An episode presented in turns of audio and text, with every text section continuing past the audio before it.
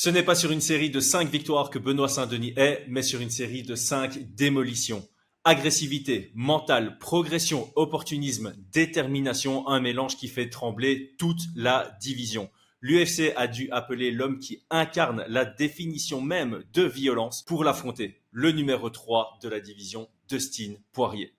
Bonjour tout le monde, j'espère que vous allez bien. Bienvenue sur Fight Minds, le média où nous analysons l'art de la bagarre et étudions la science de la violence. Aujourd'hui, c'est le Coach Talk et après le succès des épisodes sur les camps d'entraînement optimaux pour Baki et Cédric Doumbé, à votre demande, on réédite le concept pour Benoît Saint-Denis contre Dessine Poirier. Je suis comme toujours accompagné d'Aldric Cassata. Aldric, pour commencer, pourquoi ce combat est absolument magnifique? Ce combat est fou et dingue, hyper hypant parce que c'est pour moi la troisième fois qu'un Français va être euh, confronté à une star, à une légende, à un combattant de pay-per-view euh, de l'UFC. Donc après Cyril Gann, euh, Francis et John Jones et, Manon contre Rose, ben, on a Benoît maintenant qui rentre euh, au big stage et qui va affronter une, légende, un combattant aguerri, reconnu et, de l'UFC. C'est exceptionnel. Et merci, merci, même merci aux auditeurs de nous avoir demandé de faire ça parce que je trouve qu'il passe un tout petit peu sous les radars ce combat et ça m'offusquait un petit peu pour être totalement honnête. Je suis d'accord. Je pense que on, en parle, pas mal de médias en parlent, mais pas autant que ça le mérite. Et évidemment, c'est avec la concurrence de Baki Doumbé que euh, que ça amène à avoir un peu moins de lumière que ce que ça mérite. Alors, avant de se lancer, le pré-roll de notre sponsor, et puis on est parti. Paris sur le MMA avec une Unibet. Quelle sera l'issue du combat? Une soumission? Un chaos? Paris sur la prime numéro 1 avec une Unibet. 100 euros de bonus sur ton premier pari. Pour ceux qui n'ont pas vu les vidéos de ce type sur Doumbé et Baki, allez les voir, mais prenez votre temps. Regardez d'abord celle-ci, appréciez celle-ci, et puis on sera parti. Mais besoin de mettre du contexte. Donc le contexte de cette vidéo, comme les deux précédentes qu'on a faites pour le coach show, c'est d'imaginer qu'on est le coach principal de Benoît Saint-Denis, et l'exercice est de définir le camp d'entraînement optimal en vue de maximiser les chances de victoire pour Benoît Saint-Denis contre de Poirier. Aldric, on va commencer par la base, comme d'habitude quelle est la ou les conditions de défaite pour le français? Euh, J'ai fait pas mal de visualisations pour, préparer notre, discussion euh, euh, à tous les deux. Et en fait, si tu regardes les premiers combats de Dustin, tu te fais une première idée, tu prends des notes. je te donne un exemple. Tu te dis, il il gère pas bien les kicks et ça peut être un axe de travail. Je mets un bémol et je mets au conditionnel parce qu'en fait, si tu regardes la deuxième partie de sa carrière, euh, son, run en lightweight et surtout ses derniers combats, tu te rends compte qu'en fait, c'est un bémol parce qu'il capitalise aussi pas mal sur les kicks notamment les calfs. On sait qu'il travaille avec euh, Thiago Alves, euh, un ancien prétendant à la ceinture euh, de, des Walter à l'époque de GSP et de Carlos Condit. Donc, il y a cette arme-là, mais qui maintenant est à double tranchant. Et il y a la guillotine quand même, parce qu'il sait vraiment la faire et, on a vu dans quelle limite il a poussé Khabib et dans quel retranchement il a poussé Khabib pour sortir de cette guillotine. Et il y a quelque chose qui qu'il a peu fait euh, et qui nous a réservé pour le dernier combat de Connor. Il y a un mix. Je trouve qu'il mixait pas mal la lutte et la boxe euh, dans son run à 66, qu'il l'a beaucoup moins fait euh, à 70, mais qu'il l'a ressorti dernièrement euh, euh, pour le combat contre Connor. Donc pour synthétiser euh, mon petit monologue, il y a une boxe anglaise de très très haut niveau il y a des calf kicks, surtout en gaucher contre gaucher, qui sont exceptionnellement bien utilisés. Il y a un mix intéressant euh, où maintenant il a appris à capitaliser sur sa boxe pour mixer sa lutte. Et il y a une guillotine euh, qui est très bien exécutée. Est-ce qu'on peut ajouter à ça C'est un élément que, que je voudrais aborder plus tard dans le podcast, mais le combat est prévu sur 5 rounds, ce qui est important. Et je pense qu'on doit aussi évidemment notifier sa, durabilité, sa résistance et sa capacité à être euh, performant dans la fatigue, dans un combat intensif. On pense évidemment à son combat contre Dan Hooker, qui était une guerre absolue et euh, dans laquelle il a vraiment brillé, même dans le quatrième et le cinquième round. On pense évidemment euh, au moment où il a pris la ceinture intérim de l'UFC contre Max Holloway. C'était aussi une guerre dans laquelle il a été très performant sur les cinq rounds. Et alors pour le petit clin d'œil, euh, quand il a battu Max Holloway pour prendre la ceinture intérim, c'était dans le même trimestre que les débuts professionnels de Benoît Saint-Denis en MMA, pour un peu voir la, la disparité qu'il y a entre les, expériences de, part et d'autre. Alors ici, on a un peu élaboré les, en gros les risques de Benoît Saint-Denis quand il va rentrer dans la cage contre Dustin Poirier. Quels sont les chemins de victoire? Quels sont les scénarios de victoire qui, selon ton imagination et ta visualisation, sont euh, à même d'être pris par euh, Benoît Saint-Denis? Euh, on, on, sait que quand même, hmm, Dustin, c'est un combattant reconnu et je ne vais pas dire qu'il y a du respect, mais il y a une façon euh, de rentrer dans le combat euh, step by step de, la part de adversaires. Si tu regardes ces combats, même celui d'Holloway, ça monte crescendo. Il n'y a pas un rythme de barjo dès le départ. Euh, il ne se fait pas rentrer dedans. Moi, je suis convaincu. Alors, je, je, ne parlerai absolument pas des insides du camp de Daniel, même si il y a Elias Giroun et Baris euh, Adiguzel, qui font partie du corps en tant que gaucher, ils sont partis en Bulgarie pour aider Benoît. Euh, cela étant, euh, et aucun renseignement de la part de Daniel, moi Daniel il a tout mon respect, je l'ai dit en commentaire et je le redis au micro, c'est le boss pour moi du, game de par son expérience, mais je pense surtout qu'il faut qu'il fasse la même chose. Il ne faut pas se dire oui c'est synchrone, oui, c'est une légende en face, oui, il y a un très gros niveau d'anglaise, et, lui témoigner du respect. Euh, quand je parle de respect, je parle de respect dans la cage, hein, parce que en dehors, bien sûr qu'il faut respecter ce mec-là qui, qui lui donne sa chance, qui est ultra clean, qui parle bien, qui fait pas de trash talk, et qui a toujours relevé des défis euh, euh, dans sa carrière à l'UFC. Mais par contre, dans la cage, il faut pas le respecter. Il faut, je pense, mm. faire du Benoît Saint-Denis. Et, peut-être que ça peut le déstabiliser parce que, en toute objectivité, tu as visualisé les combats comme moi, j'ai jamais vu quelqu'un lui rentrer dedans dès le début euh, euh, avec euh, beaucoup de violence et avec des kicks et des choses comme ça. Tu vois, ça, peut peut-être, ça, ça, peut gêner les mmh. combattants parce que il y a dans le MMA une sorte de traditionnalité où ça monte un peu crescendo. Et je pense que faire du Benoît, ça peut effectivement partir. Tu vois, quand tu vois le combat contre Frévolin, je vais faire un comparatif, mais surtout, surtout, euh, je veux pas que les gens le prennent mal, parce que je parle quand même du champion de la catégorie 84 euh, kg. Mais c'est un peu comme Drixus euh, Duplessis, tu vois, le style de Benoît, c'est ça part dans tous les sens. Et des combattants, regarde, euh, cite-moi un combat où tu vois Derek Bronson faire du sol. Et en fait, contre Drixus, ça part tellement dans tous les sens que Derek Bronson s'improvise grappleur, que tu as des mecs. Et, je pense que c'est ça leur euh, force à ces combattants-là, c'est qu'en fait, ça part partout. Il y a une durabilité dans l'effort et dans le, la multiplication des séquences et des momentum qui fait que des combattants qui sont plus step by step et qui ont l'habitude de, d'envoyer 6, 5, 6 coups la minute. Enfin, en fait, c'est pas 5, 6 coups, en fait, puisque c'est euh, 5-6 coups touchés avec une précision de 50-60%, donc c'est à peu près le double.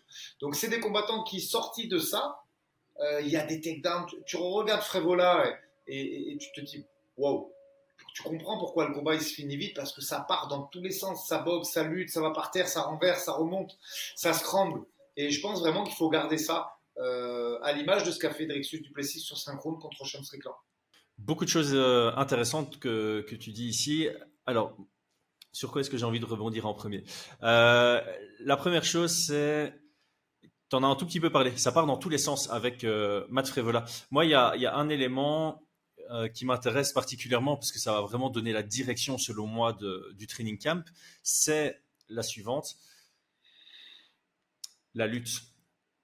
Un, élément que j'ai remarqué, moi, quand j'observe les combats de, de Poirier, c'est que il a une bonne lutte, offensive et défensive. Il a un bon sol, il a une vraie compétence pour se relever à la cage, mais il fatigue énormément. Dès qu'il se relève d'un échange en grappling qui a un peu duré, hein, donc évidemment s'il se fait mettre euh, les fesses au sol et qu'il se relève directement, on, ne le remarque pas. Mais euh, dans les séquences contre Khabib où il se fait mettre au sol et il se relève, dans les séquences contre Charles Oliveira où il se fait mettre au sol et il se relève, plus récemment contre Michael Chandler, on sent une fatigue et il a besoin de temps pour récupérer un vrai niveau debout, euh, une vraie force debout, une vraie vitesse debout. Et donc, je pense que ça peut être intéressant de d'intégrer ça complètement au game plan. Si, si, si la façon, enfin, si l'expression que tu utilises, il faut que ça parte dans tous les sens, ça inclut aussi, il faut que ce soit un peu debout, un peu au sol, un peu la transition des deux, shooter, même si ça réussit pas, juste pour euh, varier, pour pouvoir cacher la boxe dans la lutte, pour pouvoir cacher la lutte dans la boxe. Euh, je te rejoins amplement, mais comme tu l'as dit, quand c'est trop chaotique aussi, il faut faire très gaffe aux forces de, de Et pour moi, De Signe, il a deux forces qui me font avoir mes craintes, évidemment, parce que on va pas, voilà, c'est un combat qui est relativement euh, équilibré sur papier. On peut voir des chemins vers la victoire pour De Signe, on peut voir des chemins vers la victoire pour euh, euh, Benoît Saint-Denis. Si Benoît précipite une amenée au sol, je peux craindre la guillotine. Et si Benoît précipite une amenée au sol sans setup debout, je peux aussi le, voir, le faire voir se, se, faire connecter. C'était pas très français ce que j'ai dit, mais on a vu un Benoît Saint-Denis se faire connecter par Stolz sur un coup de genou. Nicolas Stolz, hein, qui, maintenant n'est plus à l'UFC, et aussi par euh, Thiago Moïse sur un, crochet et un genou dans le combat, quand il essaye de casser la distance et qu'il vient d'un peu trop loin sans avoir préparé son amené au sol, ce qui donne un temps de, réflexion, de réaction à l'adversaire. Et je pense que De Signe Poirier, typiquement, c'est le genre de moment où il pourrait envoyer un gros crochet ou un gros uppercut qui pourrait changer la donne du combat. Donc il y a, y a, ce côté, trouver le juste milieu entre créer du chaos, mais garder assez de contrôle pour que tout soit fait avec une certaine finesse je, te, rejoins totalement. Euh, après, si ça part vraiment dans tous les sens, tu sais que petit à petit, même si Dustin a montré de la durabilité dans ses combats, tu sais que si tu pars dans tous les sens et que tu arrives à user euh, le, haut du corps et, user le, niveau de fatigue de Dustin, il peut y avoir euh, une baisse de l'efficacité debout. C'est pas valable pour le sol parce que c'est des mecs qui sont tellement entraînés que tu peux quand même te prendre une guillotine euh, fin du troisième ou même milieu du quatrième. Mais euh, de toute façon, soyons clairs. Je faisais un parallèle avec Drixus. Je sais pas ce que ce que t'en penses, mais c'est vrai que des gros physiques, euh, beaucoup de rythme et surtout ne pas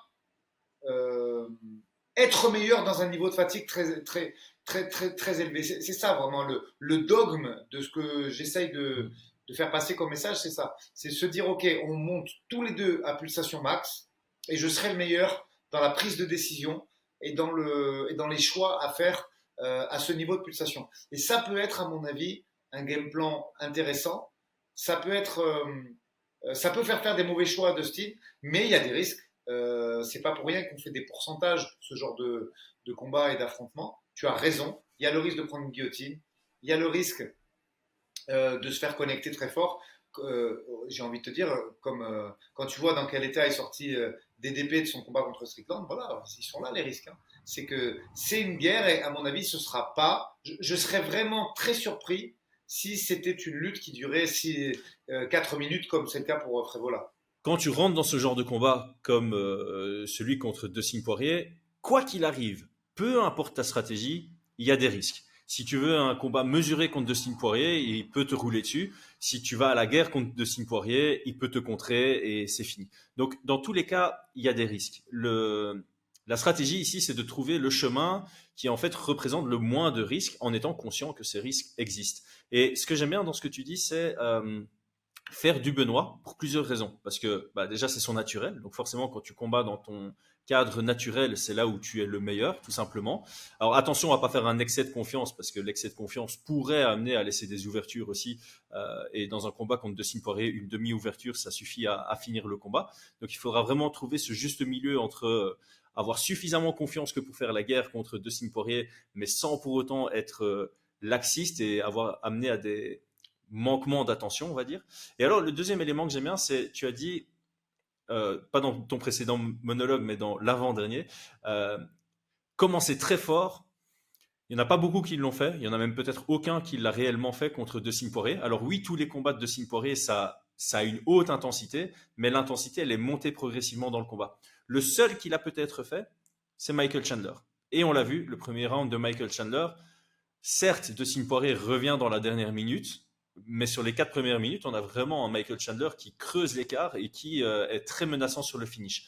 Et donc, moi, ce que j'aime bien dans ce que tu dis ici, c'est faire du Benoît, ça va créer de la fatigue des deux côtés. Et après, il s'agira d'être celui qui prend les meilleures décisions dans la fatigue. Parce que les deux le seront. Il n'y a pas un déficit d'énergie qui va se créer entre les deux. Et donc, c'est très, très bien comme transition maintenant, parce que maintenant qu'on a vraiment élaboré la partie plutôt game plan, on va pouvoir rentrer dans comment on se prépare par rapport à cette vision de combat.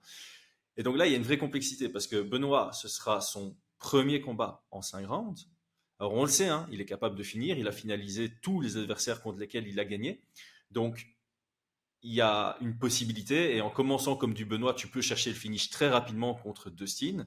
Et si ça va dans 3, 4, 5, vous serez tous les deux fatigués. Donc c'est comment tu travailles pendant le training camp pour être sûr que dans la fatigue, tu fais les bons choix. Surtout quand tu fais face à quelqu'un qui a l'habitude. Il a déjà fait beaucoup de combats en 5 rounds de Steve Poirier, et il a déjà fait beaucoup de guerres en 5 rounds. Donc on sait qu'il fait des bons choix dans la fatigue, surtout debout j'irais surtout debout, parce qu'au sol, il fait des erreurs une fois qu'il est fatigué. Donc maintenant, passons vraiment au, camp d'entraînement.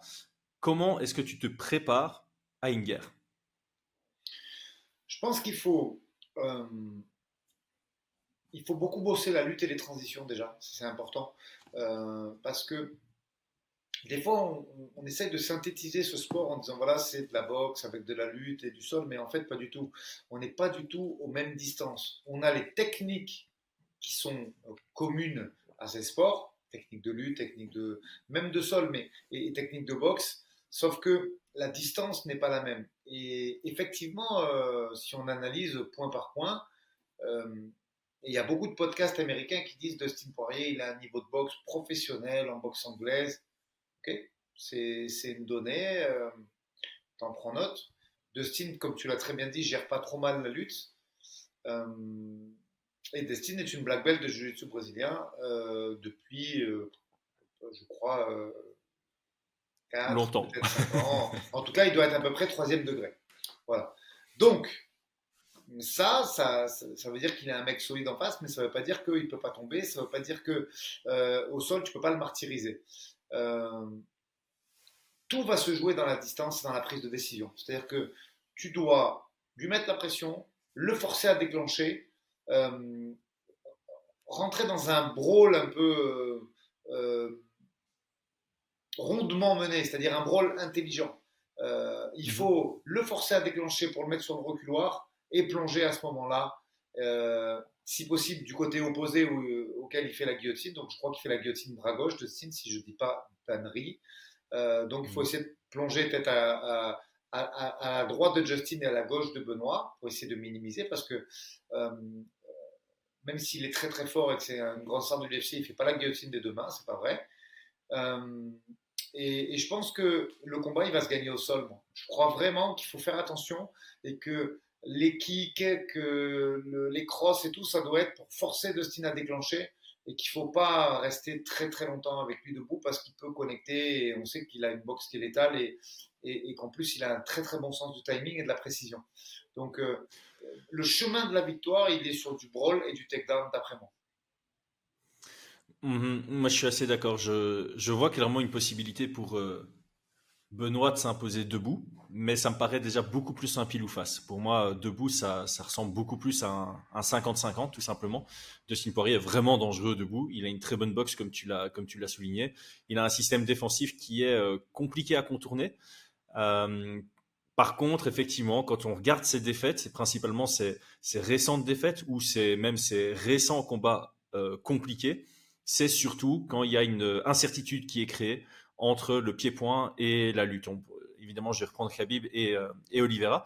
L'exception, c'est euh, Justin Gaethje, mais j'ai pas trop envie de considérer le combat de Justin Gaethje ici parce que c'est tout le crédit revient à Justin Gaethje, très très bien travaillé. On voit qu'il voulait travailler ce high kick depuis le début du combat, donc tout le crédit lui revient. Mais ça reste un coup d'éclat si ce coup d'éclat ne passe pas, que se passe-t-il sur la suite du combat en sachant que euh, le premier round, ben, c'était très équilibré. Il y a deux juges qui le donnent à Dustin et un juge qui le donne à Justin ou l'inverse. En tout cas, c'était parti pour, euh, pour une split. Et donc, j'ai moins envie d'analyser celui-là. Je suis plus parti sur une analyse de ce qu'a fait Michael Chandler. Même s'il y a une défaite, il y a beaucoup d'éléments très intéressants dans ce combat. Et forcément, Khabib et Charles Oliveira. Pourquoi j'aime bien ces trois combats?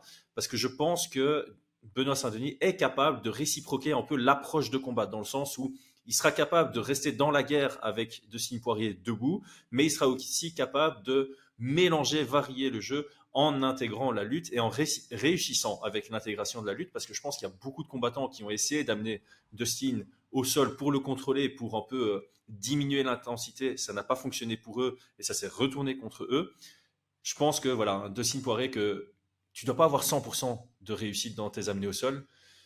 Tu dois pas non plus être un peu comme Merab Dvalishvili qui va en tenter 49 sur 5 rounds et qui va en réussir que 11, même si ça, ça a très bien fonctionné pour Merab. Je pense que tu dois être en, juste milieu. Tu dois en tenter beaucoup, mais il faut avoir un succès de 45-50% pour vraiment, vraiment ennuyer de Signe Poirier.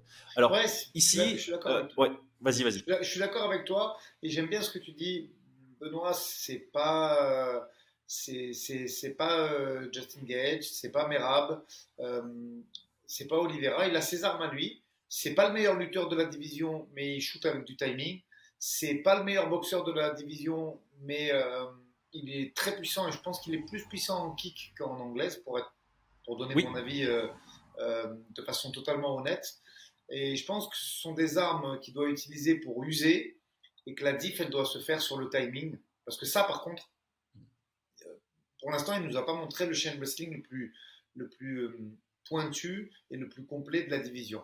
Ok, c'est une, une, donnée. Par contre, moi, je trouve ces takedowns soignés au niveau du timing et toujours, toujours, toujours dans le bon, euh, dans le bon tempo, tu vois. Donc ça, c'est une très grosse arme, surtout par contre un mec qui, qui, boxe, tu vois. Donc euh, mhm. il y a matière, il y a un monde où tu peux faire un petit peu du Chandler, même si pareil, tu vois, euh, Chandler, il a une durabilité qui n'est pas énorme, mais il met énormément de puissance et d'intensité.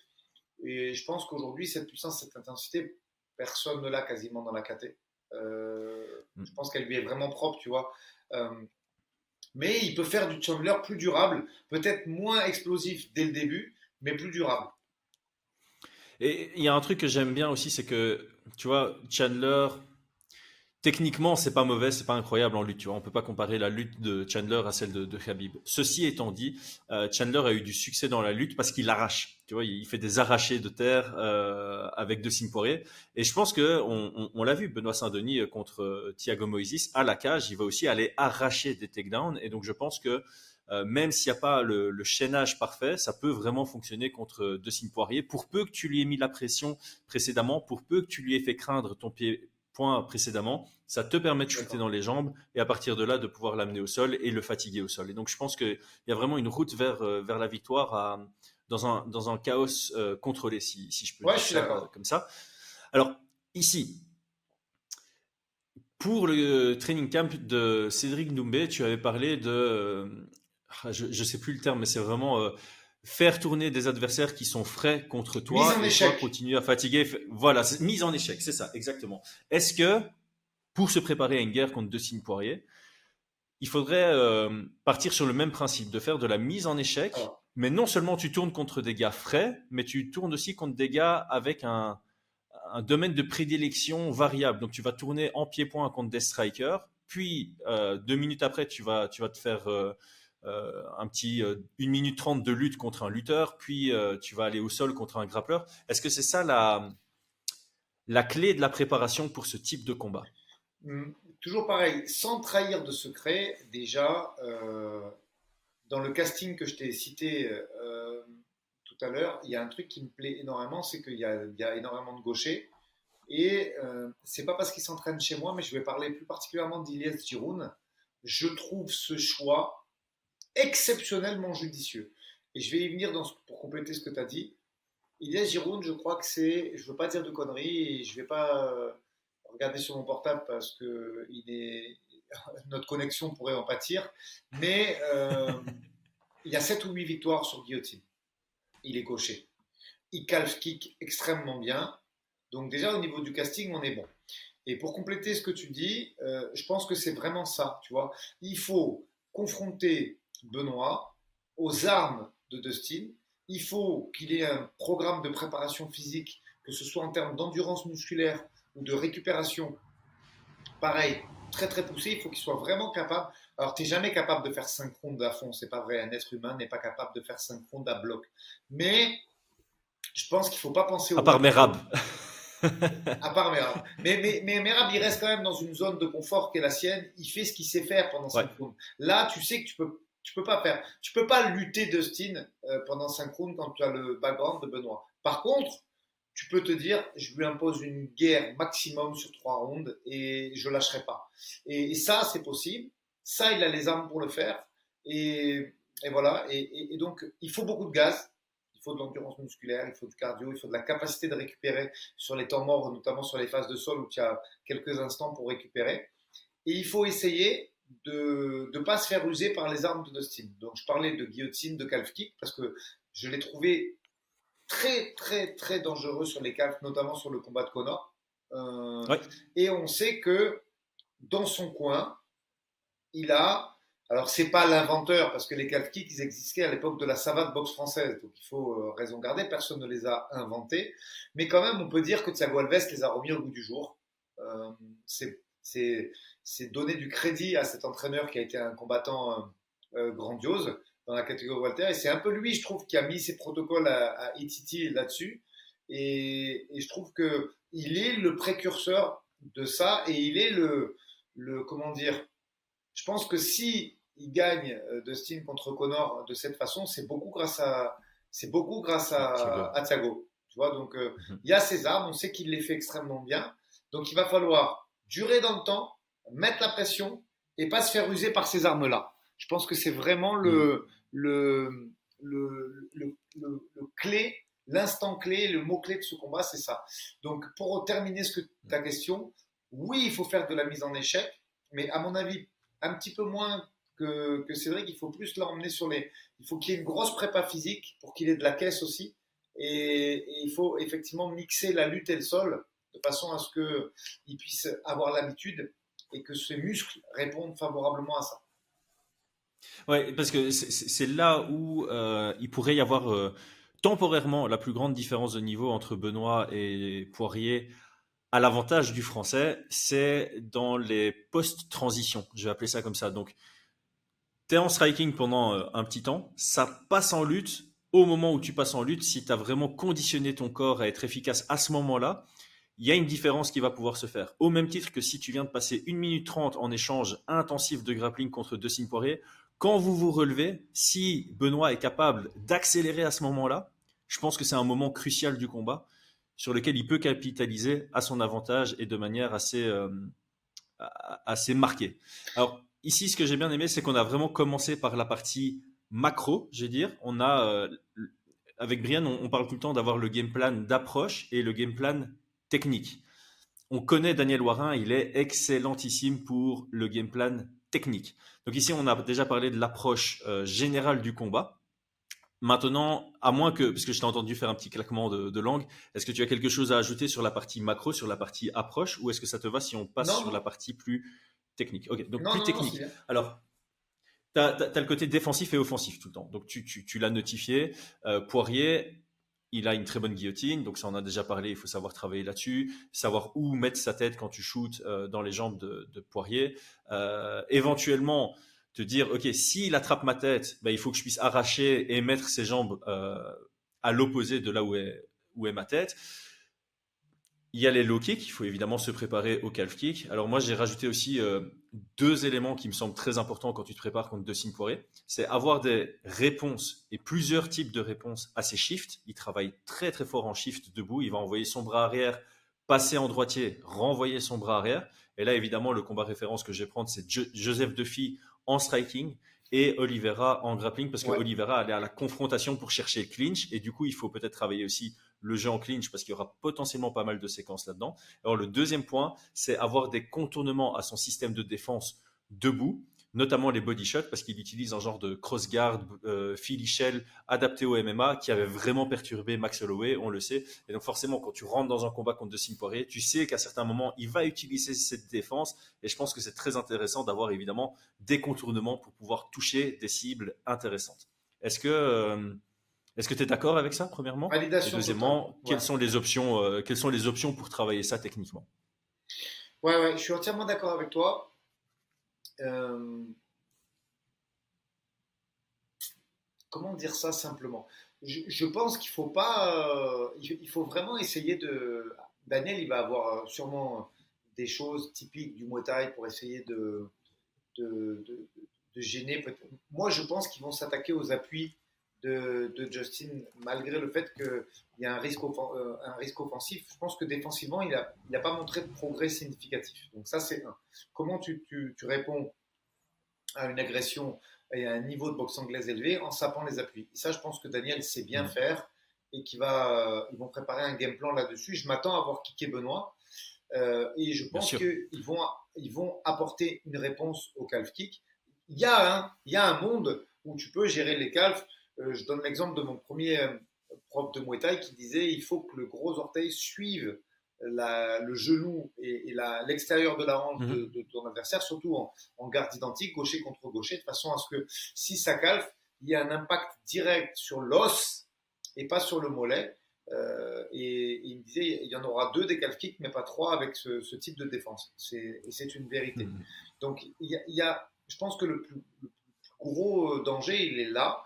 Sur la boxe anglaise, je pense que même s'il fait le meilleur camp de sa vie en Bulgarie, euh, ça n'enlèvera pas que euh, Dustin va le toucher. Donc il faut. J'aime bien ce qu'il dit, euh, Benoît. Il dit Moi, je regarde les, yeux grands ouverts, au moins mon cerveau n'est pas surpris. Il a dit ça dans un interview. Alors, c'est pas ces termes-là, mais à pas pour le, les mots utilisés. Mais en gros, il, il explique que voilà, si, tu regardes et que tu t'attends à un coup, que tu le vois arriver dans ton visage, ben, ton cerveau n'est pas surpris et tu ne tombes pas. C'est une demi-vérité, mais j'aime bien la façon de, de, l'exprimer. Euh, et, je pense que vraiment la clé, elle est là. Il faut, il faut mm. savoir que tu vas prendre des coups, serrer le protège-dents, baisser le menton, gérer le, travail de sap de, de Dustin. Et je pense que sur le timing, sur le dos, Benoît, il peut lui faire des dégâts. Je le vois vraiment comme ça, ce combat. Je pense que malgré le fait qu'il n'est pas mauvais hein, sur le dos euh, de Steve Poirier, il travaille, c'est une ceinture noire. Je pense que euh, garde fermée ou, demi-garde, Benoît va être euh, au-dessus, va pouvoir générer énormément de dégâts et le fatiguer. Et le fatiguer, c'est vraiment la partie qui me paraît la plus intéressante. Ouais, parce que Benoît, il a clairement un jeu aussi agressif au sol que debout c'est quelqu'un qui travaille en pression au sol. Il a une énorme dissociation entre ce qu'il fait avec le haut du corps et le bas du corps, hein, ce qui est vraiment la nouvelle ère du, du, sol en MMA. Et euh, je pense que rien qu'avec ça, il a, il a un gros avantage quand il sera en. Enfin, s'il arrive à obtenir le, top contrôle contre, contre Dustin Poirier. Alors, encore une fois, hein, je sais que dans les commentaires, les gens vont, vont nous jeter des trucs en disant Ouais, mais Dustin, il a un sol énorme. Oui, il a un sol énorme, mais je pense vraiment que Benoît a une grosse carte à, jouer. À, à propos du sol, Chris, je veux dire un mot sur le sol parce que vraiment euh, j'en avais jamais trop parlé sur les podcasts, mais là, là tu vois, j'ai pris mes petites notes et euh, souvent mm. j'encense euh, Mansour Barnaoui parce que le suicide sweep, tu sais, ces sweeps qu'il a fait à beaucoup de lutteurs, dont Islam Marachev, dont Ouais, le, le giggler. Enfin, moi, j'aime bien l'appeler le giggler parce que voilà, c'est ça. Et toi, c'est John Wayne. Tu l'appelles le John Wayne. Ouais, en fait, ça, ça, dépend du côté. Ça dépend de, de, de, la main en fait qui vient rafuter et qui vient se grimer côté opposé. Il y a suicide sweep d'un côté, il peut s'appeler également John Wayne. Bref, vous le retrouverez sous toutes ses dominations sur YouTube si vous voulez comprendre ce que c'est. Et souvent, on encense Mansour là-dessus, euh, en disant il a créé son jeu là-dessus. Et, je me suis rendu compte, en regardant différents combats de Benoît, que Benoît, sur de la garde ouverte, de la garde fermée, il a inventé, entre guillemets, hein, parce que c'est pas inventé, ça existait déjà, mais il a un truc qui est hyper euh, tricky et très fort, il te laisse penser que tu, vas, que tu peux faire évoluer la position et passer la garde. Et au moment où tu enclenches une demi, il se sert du crochet pour te renverser. Et, hmm. c'est quelque chose que j'avais pas isolé. Mais en fait, c'est super fort. Et il le fait à quasiment tous les combats où il se retrouve sur le dos. Donc, euh, je voulais mettre. Il a un sol de dingue. Il le fait très très bien. Hmm. Et, et c'est pour ça que je pense vraiment qu'il faut laisser place au scramble sur ce combat. C'est-à-dire que même si le takedown ne marche pas, qu'il se fait contrer, euh, que ça roule un peu dans tous les sens, comme ça a été le cas contre Frévola, je pense vraiment qu'à ce jeu-là, comme il a un jiu-jitsu euh, qui lui est hyper personnel, il a des techniques qu'il a affûtées lui-même, ça peut vraiment gêner Dustin, qui je pense a un jiu-jitsu plus académique, tu vois. Euh, Ouais. euh, c'est c'est- c'est- c'est un- c'est une black belt, rien à dire, mais c'est un jiu-jitsu qui est académique et je pense que les techniques de Benoît qui lui sont propres qu'il a peaufiné lui-même avec euh, son, entraîneur de jiu-jitsu depuis des années, euh, Christophe Savoca, euh, qui, a été à Nice à une époque. alors, il fait pas partie de ma clique à moi direct, mais il a bossé beaucoup avec Jean-Robert Monnier, qui, est l'entraîneur de, lutte et de sol de Manon, avec Redouane Atsaïd, qui fait partie de ma team et qui est une black belt du boxing squad. Et, donc, euh, très très haut niveau, Christophe Savoca. Et moi, j'aime bien euh, ce sol et, je, vraiment, je le classe maintenant dans, la catégorie des Mansour Barnaoui au, sol. Il a ses propres techniques qui, je pense, peuvent surprendre lutteurs comme euh, euh, Julitsuka de haut niveau parce qu'il les fait dans le timing et en plus, il y a des pièges. Et j'aime énormément ça et je voulais revenir dessus parce que c'est fort. Ouais, ouais. en plus de ça, moi, il y a un élément qui m'intéresse particulièrement dans ce euh, type de jeu, qui est plutôt rare en, en MMA, c'est euh, que ça exprime de la confiance en soi. Parce qu'en fait, quand tu crées ce genre de piège au sol, par exemple, tu, tu laisses croire, tu laisses supposer à ton adversaire qu'il va pouvoir passer ta garde.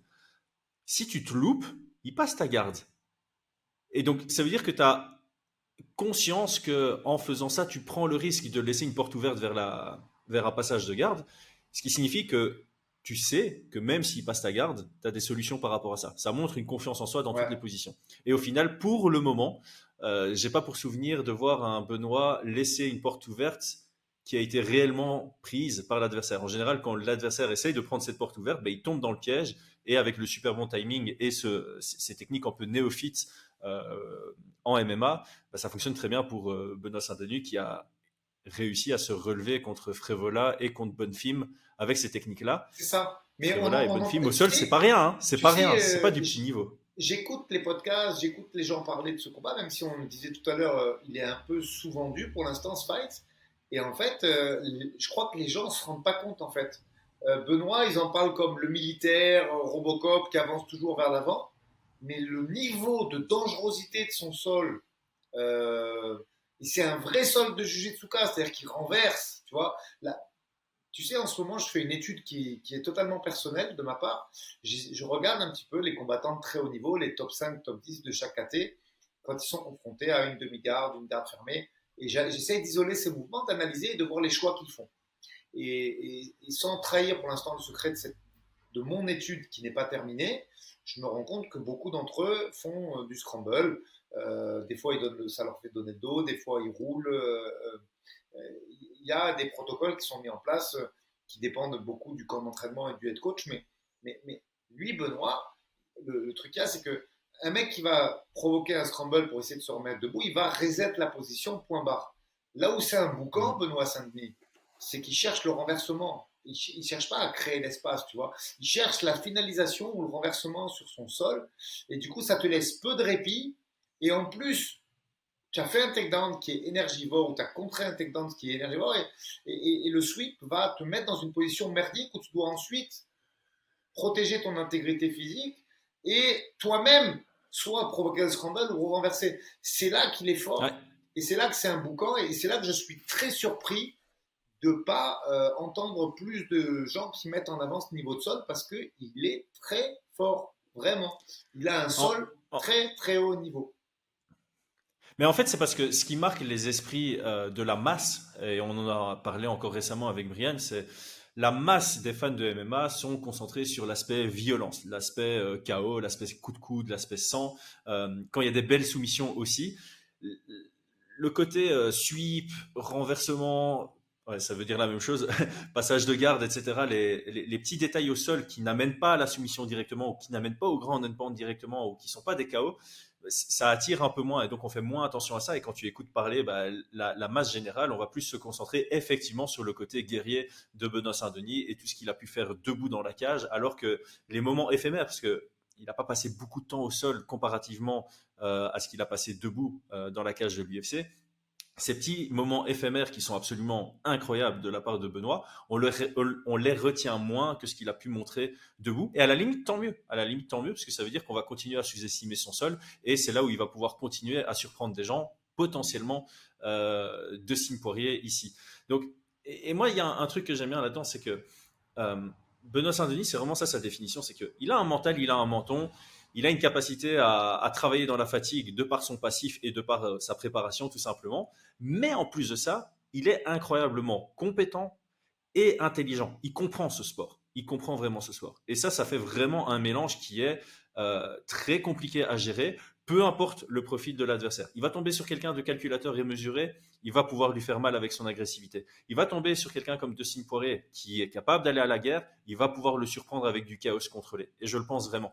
Et donc, euh, c'est ça qui m'intéresse, c'est qu'au final, te préparer pour un combat mesuré, je vais pas dire que c'est facile, mais tu sais comment le faire. Voilà, tu, tu vas contrôler tes mouvements, tu vas contrôler tes techniques, tu vas contrôler tes, déplacements. C'est beaucoup plus compliqué de te préparer pour une guerre, parce que si tu te prépares pour une guerre et que tu fais que des sparring hardcore, bah, tu vas annuler ton combat ou tu vas rentrer dans ton combat avec une, une commotion. Donc il y a vraiment ça qui est très intéressant dans cette préparation et dans ce training camp, c'est que le challenge de Daniel Warin, c'est de venir avec des techniques comme il a l'habitude de faire, il vient toujours avec des très bonnes techniques bien réfléchies pour ses combattants, mais en plus de ça, être capable de réaliser ces techniques dans une structure de combat qui est chaotique. Et ça, c'est compliqué parce qu'en général, tu as l'adrénaline qui prend le dessus, donc c'est ton instinct qui prend le dessus, ce qui signifie que tu dois faire en sorte que les techniques que tu as travaillées sortent instinctivement avec une qualité technique. Et ça, c'est tout le challenge, selon moi, de Daniel Warin et Benoît Saint-Denis et toute l'équipe. Hein. On ne va pas oublier de citer tout le reste qui est autour de, Benoît Saint-Denis pour ce, pour ce camp d'entraînement. Ouais, j'aime bien ta synthèse.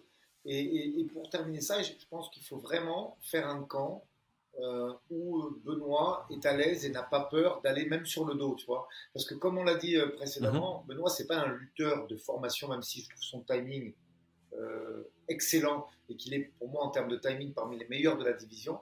je pense que si le takedown ne passe pas, ben, au lieu de se retrouver à quatre pattes sur un bras tête, il faut recomposer, travailler dans dessous. Et, avec un boulot comme ça, il peut vraiment avoir euh, de style à l'usure parce que euh, je pense qu'au sol, euh, moi je mets une petite étoile de plus à Benoît hein, sur le sol, même sur les travails de, mhm.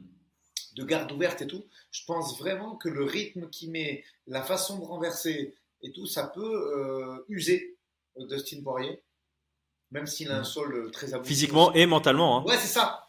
Parce que te, fait, te faire sweep, on n'en a pas parlé, mais dans un combat de MMA, te faire sweep mentalement, pouf, que c'est compliqué. parce que tu es là à dire, ok, j'ai fait mon effort pour l'amener au sol, parce que réussir une amenée au sol, bah, à haut niveau en MMA, c'est c'est un gros élément quand même. Et donc, tu arrives au sol, tu dis, ouais, c'est bon, je suis dans une position confortable. Te faire sweep, et pour prendre l'exemple de Frévolas, te faire sweep après à peine quelques secondes, mentalement, c'est difficile. Tu dis, bah, c'est moi qui ai travaillé la lutte offensive, c'est moi qui ai dépensé de l'énergie pour l'amener au sol, pour pouvoir profiter de, créer un schéma offensif au sol. Et non, quelques secondes après, c'est toi qui es sur ton dos.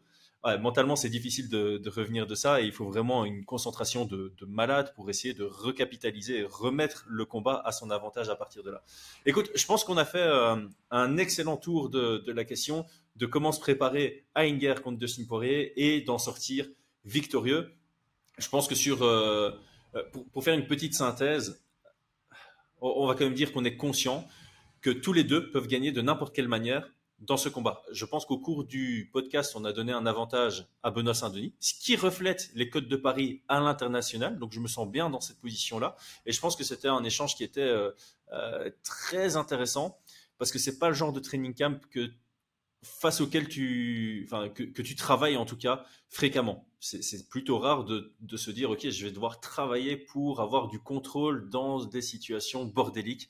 Et, euh, j'étais très intéressé d'avoir ton avis et je suis très content d'avoir pu euh, poser une multitude de questions et, manger absolument toutes les informations que tu as pu nous donner euh, aujourd'hui. Donc Aldric, un tout grand merci pour ça. Merci à tous. Bravo pour, votre demande là-dessus. Je suis vraiment content que les gens sortent un peu de ces schémas. Et, euh, et puis voilà, et, à très vite. Euh, mon Chris, c'est un plaisir d'avoir fait cette heure avec toi. Merci, ciao ciao. Bon, bah, ça a bien fini.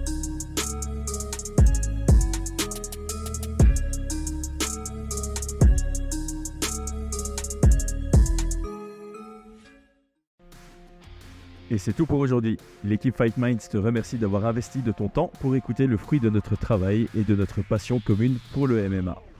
Nous t'invitons à t'abonner à notre podcast et à nous mettre un petit 5 étoiles si notre travail te plaît, ça nous donnera toujours de la force. Et si tu veux donner un petit coup de pouce à notre projet, parle de nous autour de toi, ça contribuera à notre développement. Nous sommes également sur Twitter et YouTube, viens nous y retrouver pour échanger. A très vite pour plus de contenu sur l'art de la bagarre.